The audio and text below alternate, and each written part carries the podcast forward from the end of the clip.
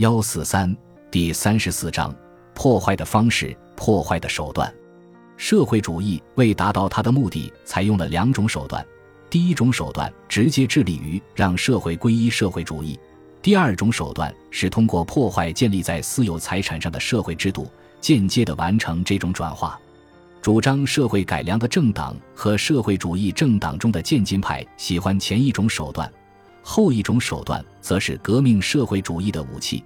他首先关心的是摧毁旧的文明，为建设新文明清理场地。第一种手段是把企业收归城市和国家所有，第二种手段是捣乱和革命。这种区分的实际意义因为一个事实而大打折扣，两帮人造成的后果并无太大差别。如我们前面所说，甚至以创建新社会为目标的前一种直接手段，也只能破坏，不能创造。可以说，已经主宰世界数十年的社会主义政策。自始至终都在从事破坏，在共产主义者的政策中，毁灭的意志是如此清晰，没有人会对他视而不见。布尔什维克行动中的破坏主义虽然比另一些政党更易于辨认，但从本质上说，破坏主义在所有社会主义运动中是同样强大的。国家干涉经济生活这种所谓的经济政策，除了毁灭经济生活之外，没有任何作用。